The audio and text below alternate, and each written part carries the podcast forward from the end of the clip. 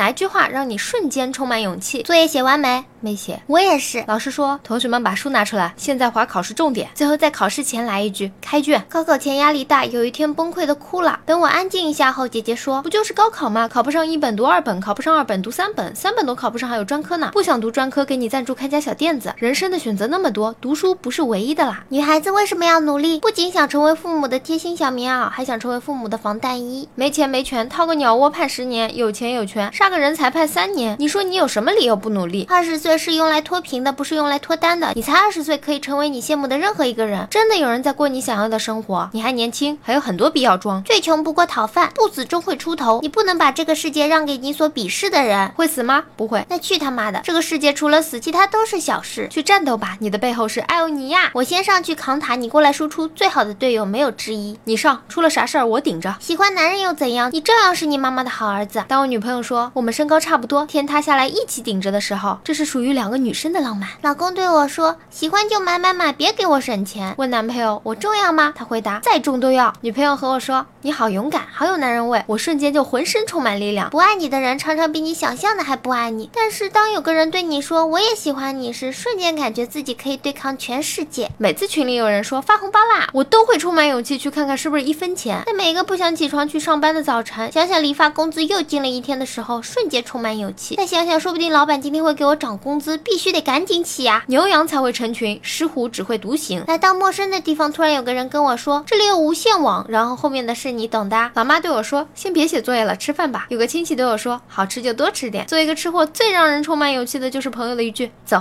我请客，吃吧，反正你又不会胖。其实不用说话，照一下镜子我就充满勇气。单身那么多年了都还活着，你说有勇气不？